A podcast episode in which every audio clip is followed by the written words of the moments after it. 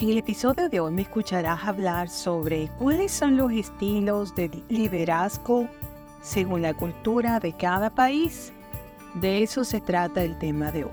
Richard Lewis nos aporta una interesante propuesta para analizar este interesante estudio sobre los estilos de liderazgo según la cultura de cada país. Vamos a definir qué es nepotismo. El nepotismo es la preferencia que se da a parientes, amigos o allegados para los empleos públicos o reconocimiento sin evaluar las capacidades que posee para el cargo a desempeñar. En referencia a lo anterior, se debe aclarar que nepotismo y favoritismo no son la misma cosa, son diferentes, ya que el favoritismo no implica que el favorecido esté relacionado con algún familiar o persona allegada.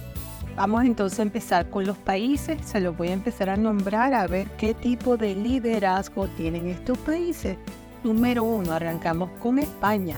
Directivos españoles son autocráticos, el Estado es la entidad con poder soberano nacional para gobernar y desempeñar funciones políticas. Y son también carismáticos.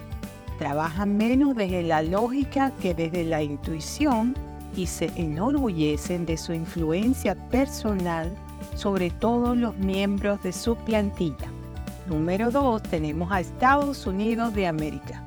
Los directivos estadounidenses son asertivos, la asertividad es una habilidad social que poseen ciertos individuos.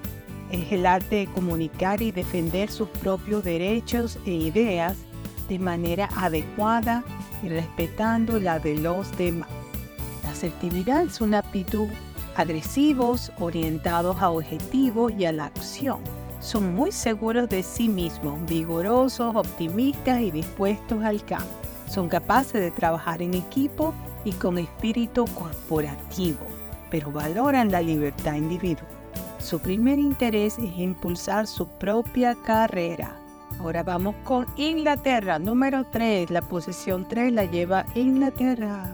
Los directivos británicos son diplomáticos, tienen tacto para trabajar con las personas, son relajados, informales, razonables, serviciales, dispuestos al compromiso y buscan ser justos. Sin embargo, puede ser despiadado cuando es necesario. Número 4. Tenemos a China. Directivos chinos valoran el consenso. ¿Qué es consenso? Es un acuerdo o conformidad de ideas u opiniones que pertenecen a una colectividad. El consenso puede ser visto como un acuerdo logrado, pero en las empresas controladas por el Estado, un grupo dirigente decidirá la política. Número 5. Tenemos a el país India. Directivos indios abundan el nepotismo en las empresas tradicionales. Los miembros de la familia ocupan puestos claves y trabajan al unísono. Número 6. Tenemos Alemania. Los directivos alemanes se esfuerzan por crear un sistema perfecto. Trabajan muchas horas, obedecen las normas e insisten en el juego libre. Número 7. Tenemos a Japón. Los directivos japoneses, las ideas de ellos suelen originarse en la fábrica o en otra fuente de nivel inferior. sugerencias, ideas e inventos se abren camino hasta la jerarquía de la empresa mediante un proceso de recogida de firmas. Estas firmas lo hacen entre los trabajadores y mandos intermedios. Número 8 tenemos a Portugal. Los directivos portugueses son líderes empresariales y tienen muchas figuras políticas.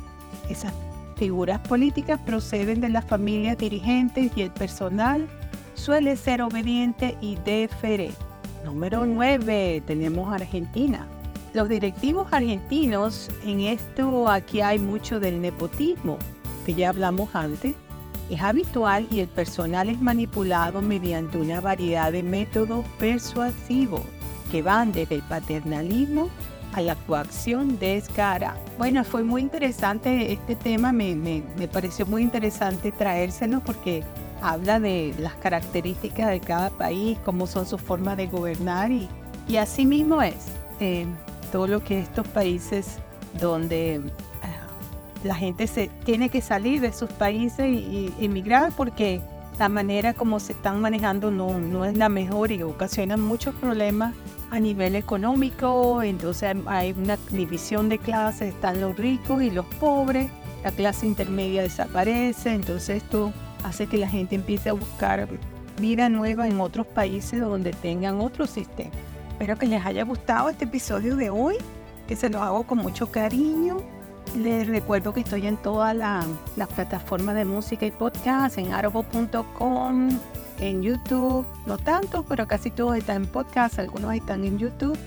Y tengo muchísimos. Em, yo creo que ya vamos por más de 180 episodios grabados y publicados, más que todo en plataformas de podcast. Eso fue lo último que me dijo mi equipo de producción, que andamos por ahí pasando los 180 episodios. Así que bueno, cuando vean que no he puesto, porque no puedo poner todos los días, a veces se, me hace difícil, tengo muchísimo donde pueden empezar a investigar. Entonces, bueno, la fuente para este podcast fueron mis comentarios pues, del tema, de este tema. Número dos, John Segovia de Celaya, especialista en desarrollo de talento en equipo y personas. Y número tres, significado.com, donde me consiguen, ya te los dije, en todas las plataformas de música podcast, ya saben dónde, cómo, cuál es el nombre. Explorando Nuevos Horizontes, Beatriz Libertad si les gustó este episodio, háganmelo saber, compártanlo, apoyen mi canal, envíenselo a sus familiares, a sus amistades, para que ellos también se enteren que estamos hablando por acá.